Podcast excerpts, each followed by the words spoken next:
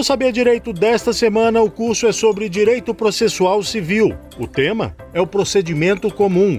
São abordados os requisitos, fatos e fundamentos jurídicos da petição inicial, o valor da causa, contestação, artigos na legislação e efeitos da revelia e da réplica. As aulas são com a professora Tâmila da Cruz Nunes.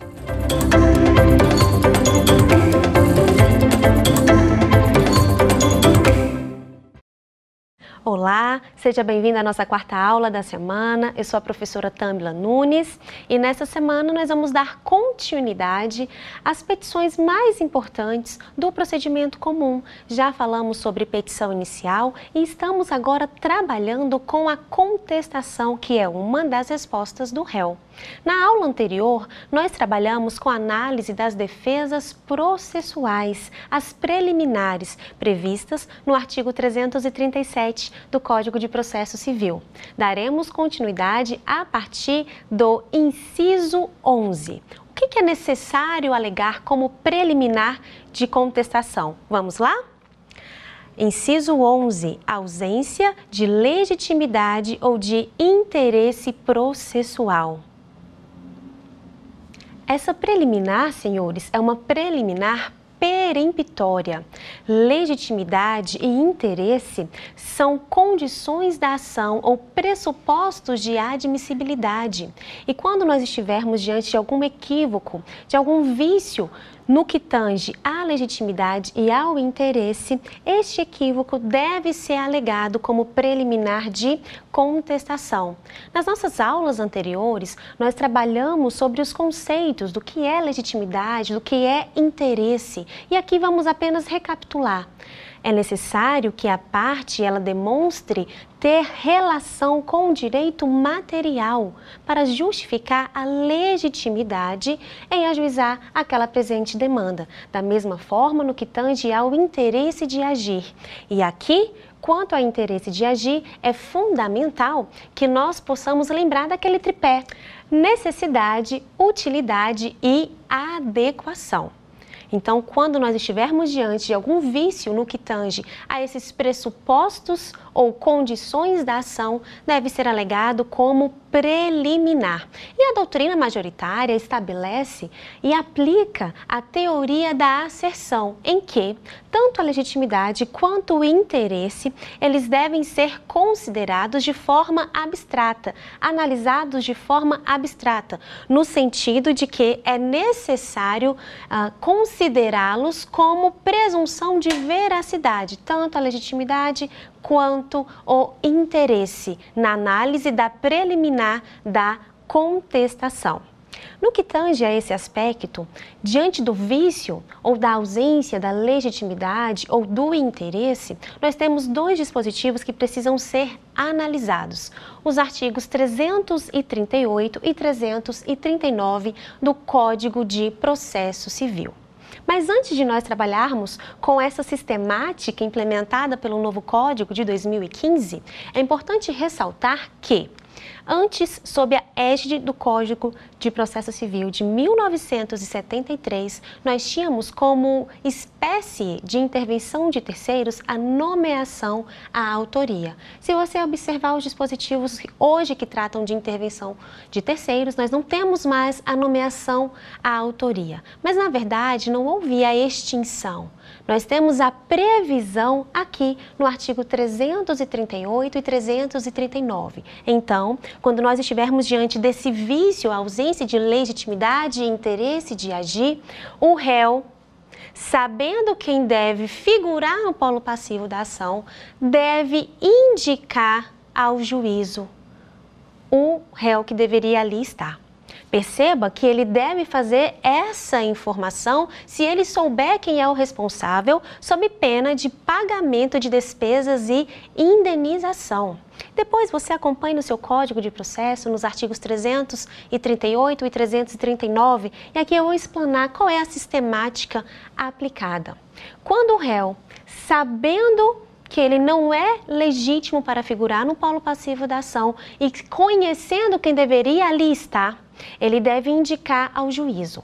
Quando o réu indica aquela pessoa responsável, e é aqui por isso que nós trabalhamos com a espécie, né, modalidade uh, de nomeação à autoria, a extinta nomeação à autoria como intervenção de terceiros, o réu indica quem deveria figurar no polo passivo da ação. Uma vez que ele indica, caberá ao autor decidir as consequências, o que ocorrerá ali no que tange a alteração do polo passivo da ação. Ao autor caberá acolher a alegação do réu originário. E aí, neste caso, se o autor opta por excluir o réu originário, aquele indicado vai assumir ali o polo passivo da demanda. Mas o autor também tem a opção de não aceitar tão somente a indicação do réu originário, excluindo-o do polo passivo. O autor entendendo que não, não é o caso de excluir o réu originário da demanda, ele pode aqui formar um litisconsórcio passivo, em que o réu originário e aquele indicado por ele vão figurar no polo passivo da demanda. Perceba que não é o juiz que vai aqui intervir nessa escolha, caberá ao autor se manifestar. Essa preliminar, reafirmando, é uma preliminar peremptória. Anote aí no seu material. Teremos que trabalhar também com o inciso 12 do artigo 337, que é a nossa próxima preliminar. Quando alegar esta preliminar? Olha só a hipótese. Quando houver falta de calção ou de outra prestação que a lei exige como preliminar. Essa preliminar, senhores, é uma preliminar dilatória. Nós temos aqui alguns exemplos que vão facilitar o seu entendimento. Perceba que o juiz ele não vai extinguir o processo sem resolução do mérito. Na verdade, ele vai abrir um prazo para que aquele vício seja regularizado. O primeiro exemplo que eu trago para a nossa aula de hoje é o artigo 968, que trata da ação rescisória. Para se ajuizar uma ação rescisória, rescisória, existe um requisito importantíssimo, que é o levantamento de 5% com base no valor da causa. Este requisito ele é importantíssimo e deve ser atendido pelo autor na ação rescisória. Caso esse valor, essa calção não seja prestada, o juiz deverá oportunizar a parte para que levante esse valor. Portanto, nós estamos a tratar de uma preliminar que é dilatória. Um outro exemplo interessante diz respeito às ações possessórias. Antes do juiz deferir uma liminar em uma ação possessória, ele pode sim fixar uma calção para que a parte levante esse valor para que haja uma proteção ah, quanto à decisão do juiz, para que a parte que será ali prejudicada com o deferimento daquela liminar, ela esteja garantida pelaquela calção prestada. E um outro exemplo que nós podemos citar é no caso da tutela antecipada, lá do artigo 300. Não só tutela antecipada, tutela cautelar também, tutelas provisórias como todo. No artigo 300, no parágrafo 1, nós temos a previsão também de juiz fixar um valor, uma calção que deve ser prestada pela parte para que assim ele possa deferir a tutela provisória. Esses mecanismos devem ser observados pela parte autora no momento do ajuizamento da ação. Caso ela não o faça e o réu percebendo, ele deverá alegar como preliminar de contestação. E a consequência é o juiz abrirá um prazo para que esse vício seja sanado. Vamos agora à análise do nosso último inciso do artigo 337, que trata das preliminares. Olha só o que diz o inciso 13. Deveremos alegar como preliminar quando houver indevida concessão do benefício de gratuidade de justiça. Essa preliminar, senhores, também é uma preliminar dilatória. Olha só, o, o autor, na inicial, ele tem a opção Tá? Ele tem a opção de requerer ao juiz os benefícios da gratuidade de justiça, como nós estudamos nas nossas primeiras aulas. O juiz, entendendo ali que de fato aquela parte é hipossuficiente, ele deferirá os benefícios da gratuidade de justiça.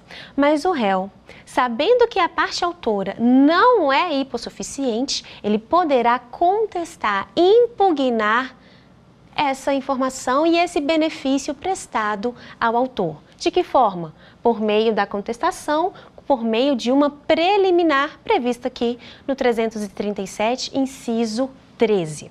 Aqui é muito importante saber que é uma preliminar dilatória, porque o juiz, quando o réu alegar essa questão, ele não vai extinguir o processo sem resolução do mérito, não. O que, que o juiz vai fazer? Comprovada ali que de fato a parte autora não é hipossuficiente, não faz jus aos benefícios da gratuidade de justiça, o juiz revogará o benefício concedido e determinará que o autor arque com as custas processuais. Essa consequência, senhores, está prevista no artigo 100 do Código de Processo Civil, tanto no caput quanto no seu parágrafo único. É importante também alegar que essa questão da impugnação à gratuidade de justiça, ela, pode ocorrer não somente como preliminar de contestação, até porque nós estudamos em aulas anteriores que é possível também alegar em qualquer tempo do processo e requerer a gratuidade de justiça. No caso de comprovada má-fé, da parte, o juiz ainda condenará a parte autora ao décuplo das custas processuais a título de multa que será revestido em favor da Fazenda Pública. Como então comprovar que a parte autora não tem ah, ou não faz jus aos benefícios da gratuidade de justiça? Senhores, aqui é necessário observar as provas né, que, que devem ser produzidas. Por exemplo, às vezes a parte alega ali, demonstra nos autos do processo que aufere um valor X porque está assinado ali na sua carteira de trabalho. Mas, na verdade, para além do que está ali previsto, ela recebe um valor muito maior e vive de acordo com esse valor que ela de fato ofere. E muitas vezes essa parte acaba demonstrando isso nas suas redes sociais, visitando vários ah, locais, restaurantes caros, né, mostrando ali qual carro que tem, as viagens que faz. Toda essa forma de vida não diz respeito ao benefício que foi concedido pela Justiça. Então, essas questões de divulgação em redes sociais podem ser utilizadas sim para demonstrar ao juiz que o benefício foi concedido indevidamente. E assim, recapitulando, o juiz acolhendo a preliminar de, gratu... de indevida concessão da gratuidade de justiça, ele vai fazer o quê? Ele vai revogar a gratuidade de justiça e determinar que o autor pague, arque com as custas processuais. Aqui nós finalizamos os nossos 13 incisos do artigo 337 e é extremamente importante fazer uma análise pormenorizada de cada um dos incisos para saber quais deles se adequam à sua realidade, ao caso concreto, porque, como bom advogado, você deve alegar a preliminar ali existente. O artigo 337, parágrafo 5, traz uma informação importantíssima. Todas as preliminares que nós estudamos, elas podem ser reconhecidas de ofício pelo magistrado exceto duas: incompetência relativa e convenção de arbitragem. Essas necessariamente devem ser alegadas pelo réu como preliminar de contestação. Todas as demais, o juiz ele pode reconhecer de ofício. Mas caso ele não reconheça ali no início do processo ou antes mesmo de abrir prazo para apresentar a contestação, o réu deverá alegar como preliminar. Lembrando que as preliminares visam o quê? Analisar o mérito? Não, de forma alguma. Nós estamos trabalhando com questões, com vícios processuais.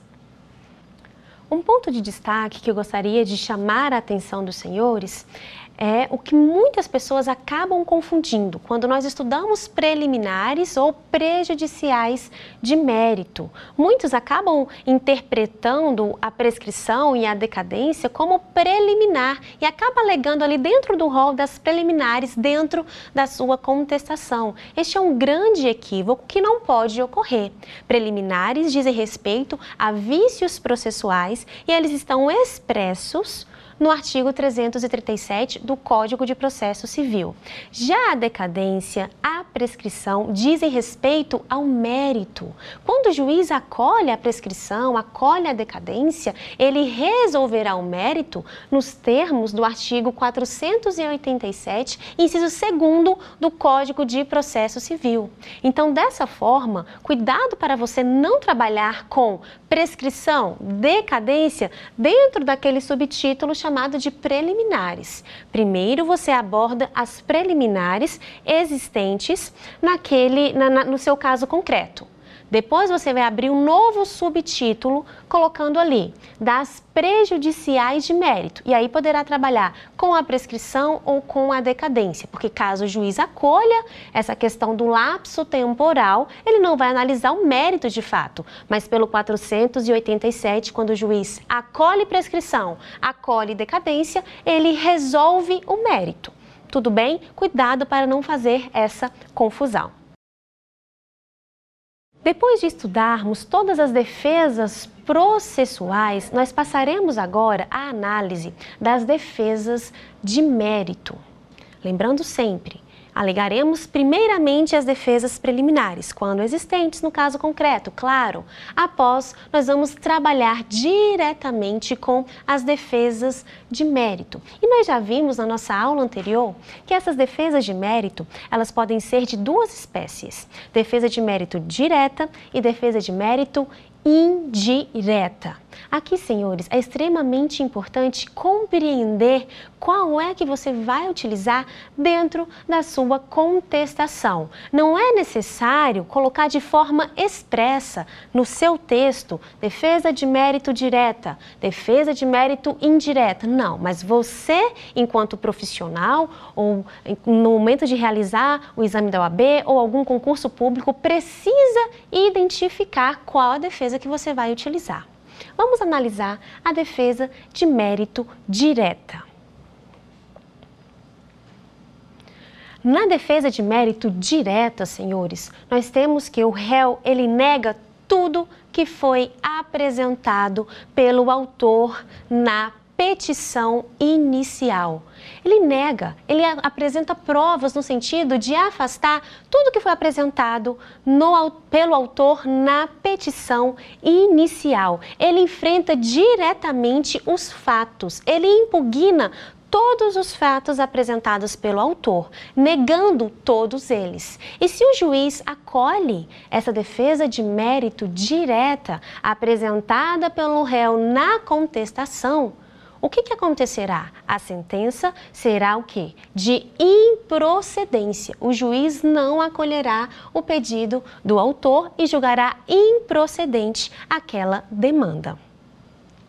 Agora, quando nós trabalhamos com a defesa de mérito indireta, nós temos a seguinte sistemática: defesa de mérito indireta, o réu, ele não nega todas as informações, todas as questões fáticas apresentadas pelo autor, de forma alguma. Aqui ele, ele concorda em parte com o que o autor narrou na sua petição inicial, porém ele apresenta fatos novos, fatos novos, impeditivos, modificativos, extintivos do direito do autor, que vão alterar as consequências, vão alterar os, os resultados daquela demanda. Vamos analisar de forma pormenorizada cada um desses fatos novos que estão previstos no artigo 350. Acompanhe comigo, por gentileza. Se o réu alegar fato impeditivo, modificativo ou extintivo do direito do autor, este será ouvido no prazo de 15 dias, permitindo-lhe o juiz a produção de provas.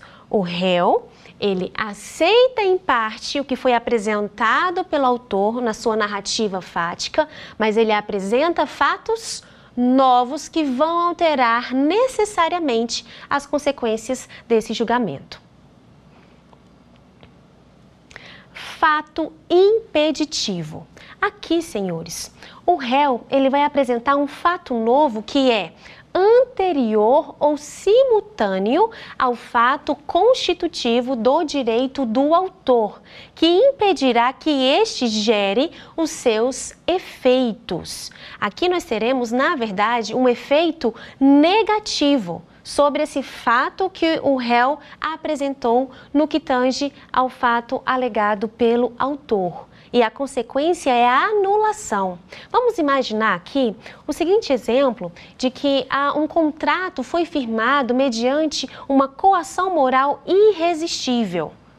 Vamos imaginar então que A firma um contrato com B só que fala, olha, você vai aqui comprar este imóvel, então um contrato de compra e venda de um bem imóvel e fala, se você não comprar por este valor, assinar este contrato, eu vou uh, ferir a sua mãe, um ente familiar seu. Uma coação moral irresistível. B acaba ali assinando aquele contrato, porém mediante uma coação moral irresistível.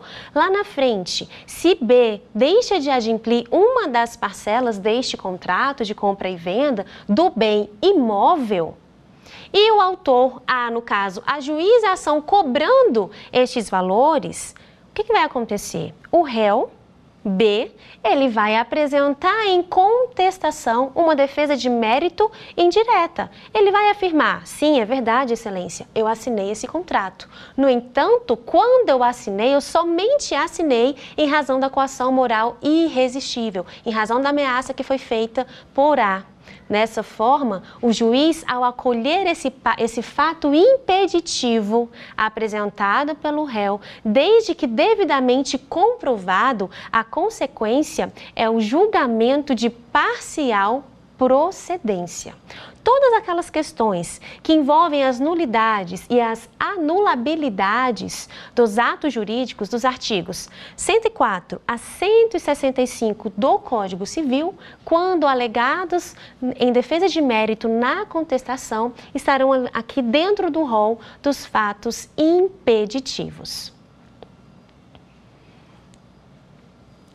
fato modificativo. Neste aqui, senhores, o réu ele vai apresentar um fato que é posterior ao fato constitutivo do direito do autor.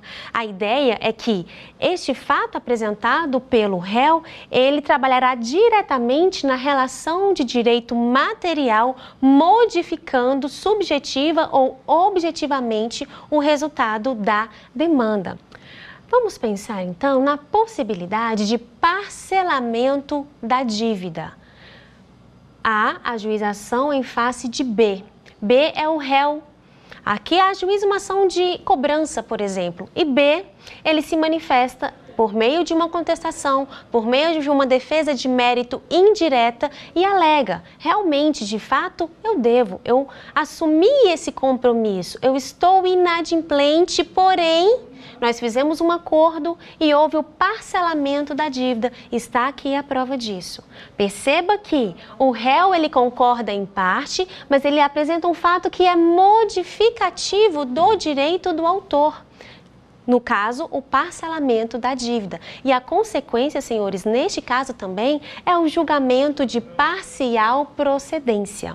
Nós podemos também aqui exemplificar a cessão de direito, a inovação, a compensação, todos eles dentro desse fato modificativo.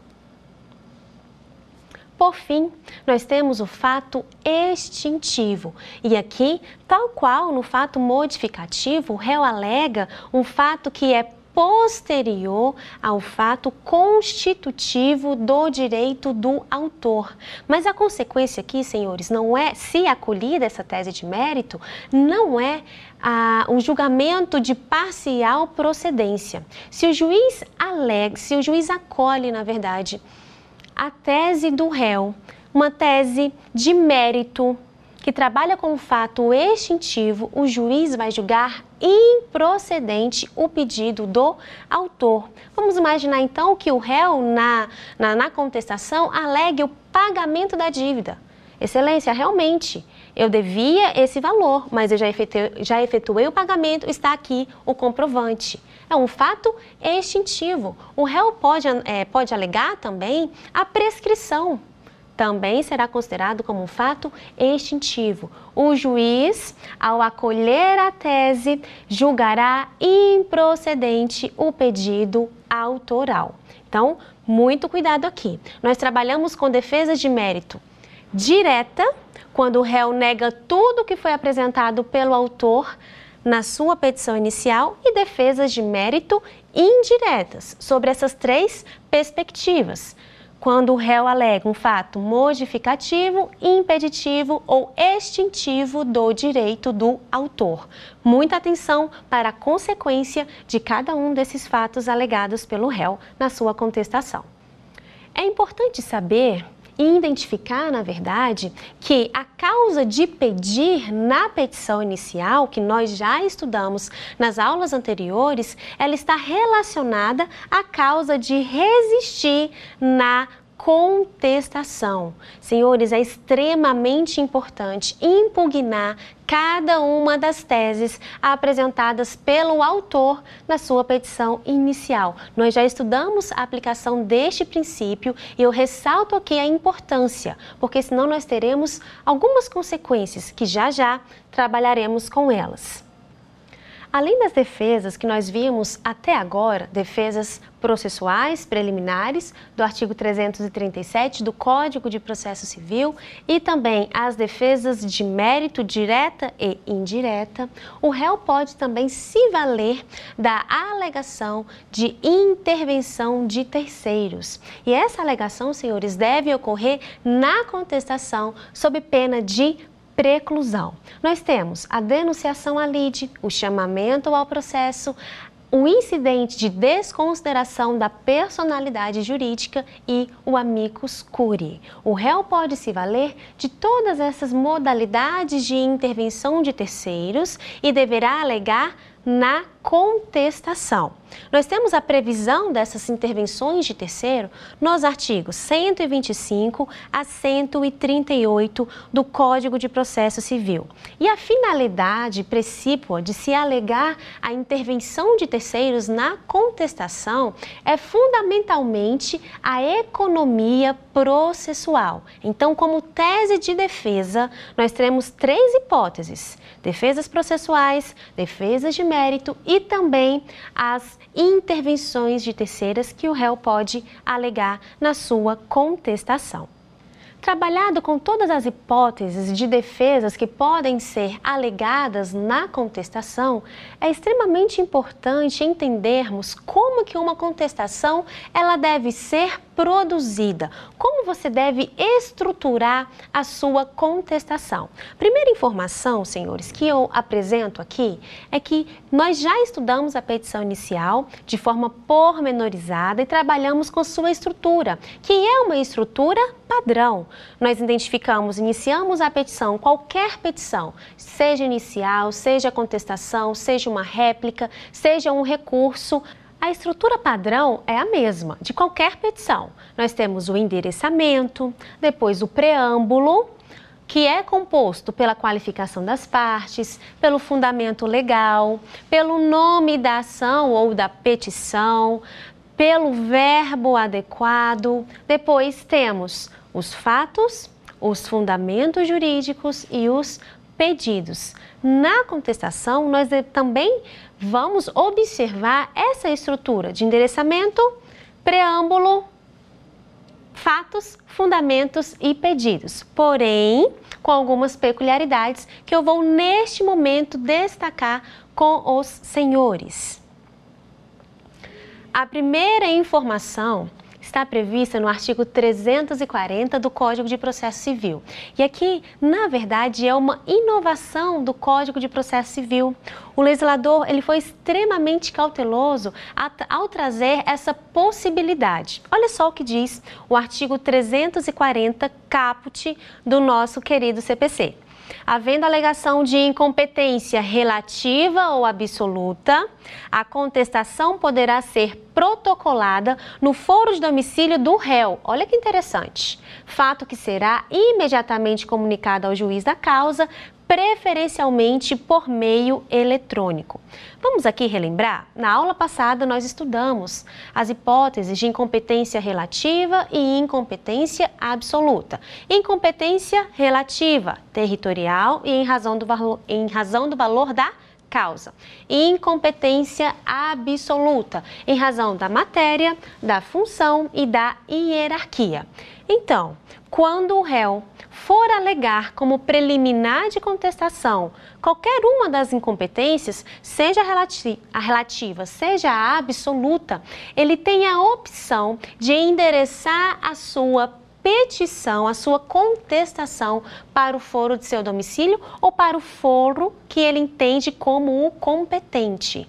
A ação ela está tramitando no juízo A, no foro A, mas o réu entende que deve ser que aquela ação deve tramitar no foro B. Ele pode endereçar sua contestação, que será protocolizada e distribuída aleatoriamente neste juízo B que o réu entende como competente, porque ele está alegando a incompetência absoluta ou relativa.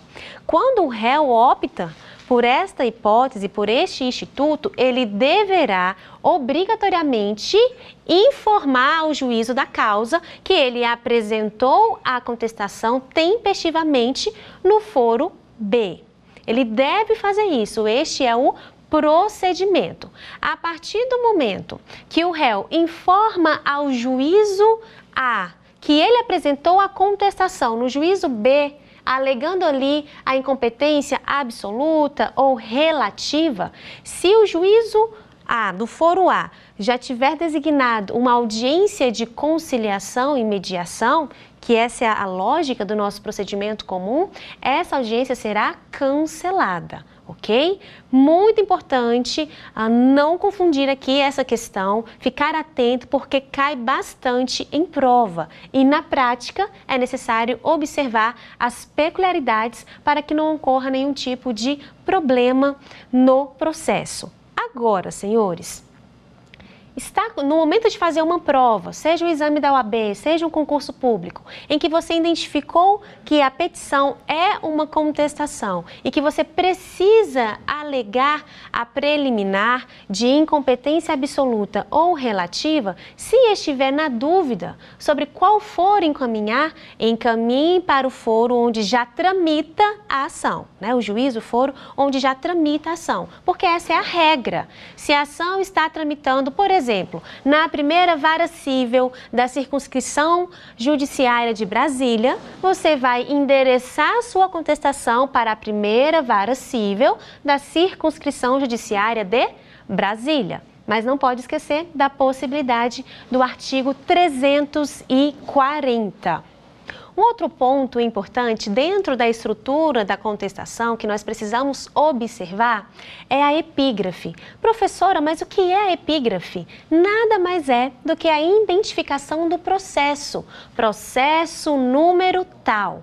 Na petição inicial, como regra, nós não vamos trabalhar com equipe, com epígrafe. Por quê, professora? Porque você não sabe onde essa ação vai tramitar a distribuição ela é aleatória. Por isso que você não preenche o número da vara no endereçamento de uma petição inicial. Por isso que você não informa qual é o número do processo. Mas a partir da petição inicial, todas as demais petições, contestação, réplica, petições simples, recursos, em todas essas petições é necessário apresentar a epígrafe, que é a identificação do número do processo. Por que que na petição inicial eu disse que como regra não há a informação da epígrafe? Porque existem petições iniciais que comportarão a necessidade, inclusive, de identificar o número do processo. Exemplo: embargos à execução. Muito embora embargos à execução seja uma resposta do executado à ação de execução, os embargos à execução têm natureza de petição inicial, de ação autônoma, mas ela deve ser distribuída por dependência à ação de execução. Portanto, aqui um exemplo de petição inicial em que é necessário colocar a identificação do processo, que nós chamamos também de epígrafe a partir da epígrafe, nós temos que trabalhar com o preâmbulo da nossa contestação. Então, as, todos aqueles requisitos que nós estudamos nas nossas primeiras aulas, que estão previstos no artigo 319, inciso 2 do CPC, que trabalha com a qualificação das partes, nós teremos que fazer aqui também. Na prática, nós costumamos peticionar a partir da petição inicial, neste momento, sem identificar todas as informações da qualificação. Fazemos normalmente assim: o nome do réu, vamos colocar aqui Miguel. Miguel, já devidamente qualificado nos autos do processo em epígrafe. Isso na prática, ok, senhores? Porém, a título de prova, a dica que eu dou é qualifiquem as partes desde a nacionalidade até o residente domiciliado, todas aquelas informações do 319, inciso 2, é fundamental que vocês qualifiquem para demonstrar ao examinador que você tem conhecimento sobre esses requisitos. Um outro detalhe que também vai ser alterado dentro aqui da, da contestação, do preâmbulo da contestação, é o fundamento legal, o artigo que você vai utilizar. Vamos colocar aqui Miguel, já devidamente qualificado nos, nos, autos do processo em epígrafe, vem perante Vossa Excelência, por intermédio de seu advogado, procuração anexa, com endereço profissional situado no local tal, com fundamento no artigo 335 do Código de Processo Civil. E olha a outra diferença apresentar, oferecer. Senhores, não é ajuizar, ok? Não é requerer. Os verbos adequados para utilizar em uma contestação, e nós precisamos ser técnicos, é apresentar ou oferecer. É exatamente o que está no caput do artigo 335 do Código de Processo Civil. Seguindo com a nossa estrutura, nós já falamos do endereçamento, do preâmbulo com as suas especificações, passamos agora não aos fatos, mas às preliminares de contestação. E tal qual na fundamentação jurídica, senhores, é extremamente importante separar as preliminares em subtítulos. Se você identificou que vai trabalhar ali com três preliminares, vamos imaginar aqui a ausência de citação, a incompetência relativa e a indevida concessão da gratuidade de justiça. Trabalhei aqui com algumas preliminares dilatórias. Se você for trabalhar com as três, separe as três em subtítulos. Você vai colocar o título primeiro ali da, das preliminares ou das defesas processuais. E aí você vai abrir um subtítulo para trabalhar com a primeira preliminar da ausência de citação. Dentro deste, desta parte da sua contestação, da sua petição, você vai ali abordar todos aqueles argumentos que nós já trabalhamos anteriormente, sem esquecer de colocar a consequência, o artigo específico que apresenta a consequência, identificando se aquela preliminar é dilatória ou peremptória. E assim sucessivamente, sempre separando em subtítulos. Depois que você trabalha com as preliminares, o título das preliminares, se for o caso de trabalhar com prescrição ou decadência, é fundamental que você abra agora um novo título e coloque da prejudicial de mérito. E aí você vai trabalhar com a questão da prescrição, informando as consequências, todos os marcos temporais que levarão à prescrição e requererá ali que o juiz né, acolha a sua tese e julgue improcedente o pedido do autor. Lembrando que prejudicial de mérito, senhores, tá? A, a, a extinção do processo será com resolução do mérito nos termos do 487, inciso 2. Trabalhado então com esses dois tópicos, preliminares, prejudicial de mérito, quando cabível, nós passamos para um terceiro título, que é o mérito dos fundamentos jurídicos. E aqui é o momento em que o réu deverá impugnar de forma especificada todas as teses apresentadas pelo autor na sua petição inicial.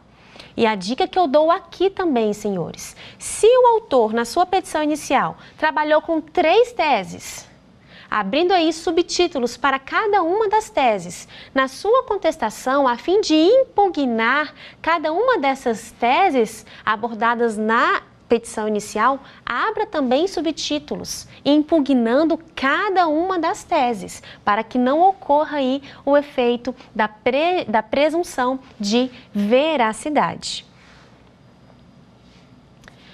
Depois de trabalharmos com os fundamentos jurídicos, lembrando que a título de prova é a parte que mais pontua, nós devemos passar para os pedidos. E na contestação, senhores, um pouco diferente do que ocorre na petição inicial, nós deve, deveremos aqui requerer ao juiz que ele julgue parcialmente procedente o pedido do autor, quando for o caso, ou que ele julgue totalmente improcedente o pedido do autor.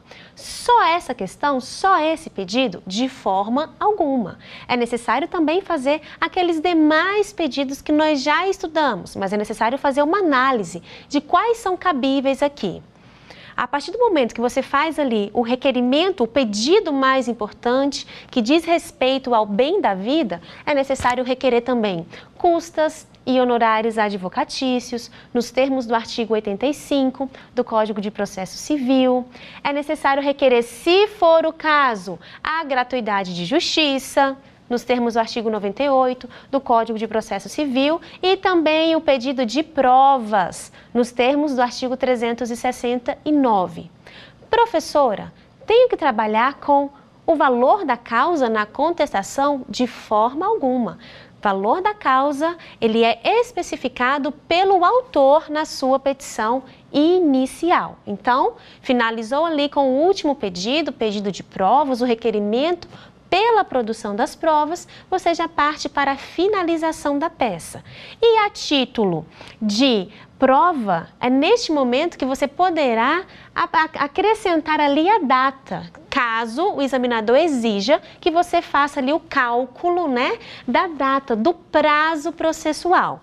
Se o examinador não requerer isso, no caso proposto, basta você colocar local, data, advogado e OAB. Então, somente. A partir de todos os ensinamentos que nós compartilhamos hoje, vamos testar os nossos conhecimentos?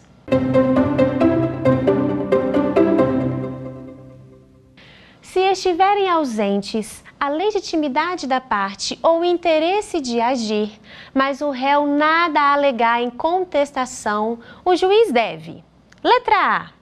Dar ao processo curso normal em razão da preclusão. Letra B. Conhecer da matéria de ofício em qualquer grau de jurisdição e extinguir o processo sem resolução de mérito. Letra C. Conhecer da matéria em qualquer grau de jurisdição, desde que após a alegação do réu, extinguindo-o sem resolução de mérito. Letra D. Conhecer da matéria de ofício em qualquer grau de jurisdição e extinguir o processo com resolução de mérito. Então vamos para a nossa resposta correta. Excelente! Alternativa B. Senhores, se estiverem ausentes a legitimidade da parte ou interesse de agir, ou seja, condições da ação, e o réu nada alegar em contestação, o que vai acontecer? De acordo com o artigo 337, parágrafo 5 do CPC, essa matéria ela pode ser reconhecida de ofício pelo juiz. Portanto, o juiz poderá conhecer a matéria de ofício em qualquer grau de jurisdição e extinguir o processo sem resolução do mérito. Por que, que é sem resolução do mérito? Porque nós estamos a trabalhar com preliminares. Um destaque aqui, senhores, para a alternativa C Conhecer da matéria em qualquer grau de jurisdição. Até aqui, ok. Desde que após a alegação do réu, não, senhores. Aqui o juiz, independentemente da alegação do réu, poderá sim conhecer da matéria, porque é uma matéria que tem a ver com a ordem processual, aos pressupostos de admissibilidade. Então, o juiz, ele pode sim reconhecer de ofício. E a alternativa D, que eu dou destaque, perceba aqui que é muito sutil conhecer da matéria em qualquer grau de jurisdição e extinguir o processo com resolução? De forma alguma, sem resolução do mérito. Por quê? Porque nós estamos a tratar de preliminares, que é uma preliminar o quê? Peremptória. Vamos agora para a questão de número 2. Acerca das matérias arguídas pelo réu antes do mérito, é correto afirmar Alternativa A: reputam-se conexas duas ou mais ações quando houver identidade quanto às partes e a causa de pedir, mas o pedido de uma, por ser mais amplo, abrange das demais. Alternativa B: a petição inicial será indeferida se o juiz verificar desde logo a prescrição. Será? Letra C. Os processos de ações conexas devem ser reunidos para decisão conjunta, mesmo quando um deles já estiver sido sentenciado. Letra D. O juiz não resolverá o mérito quando acolher a alegação de existência de convenção de arbitragem. Qual a alternativa correta?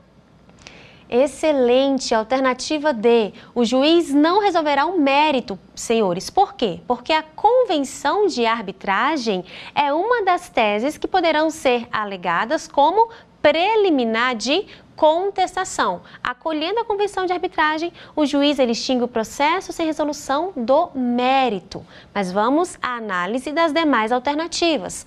Letra A reputam-se conexas duas ou mais ações quando houver identidade quanto às partes e a causa de pedir? Não, senhores. Esse conceito, na verdade, trata-se não da conexão, mas da continência prevista no artigo 56 do Código de Processo Civil. Alternativa B. A petição será indeferida se o juiz verificar desde logo a prescrição? Não, senhores.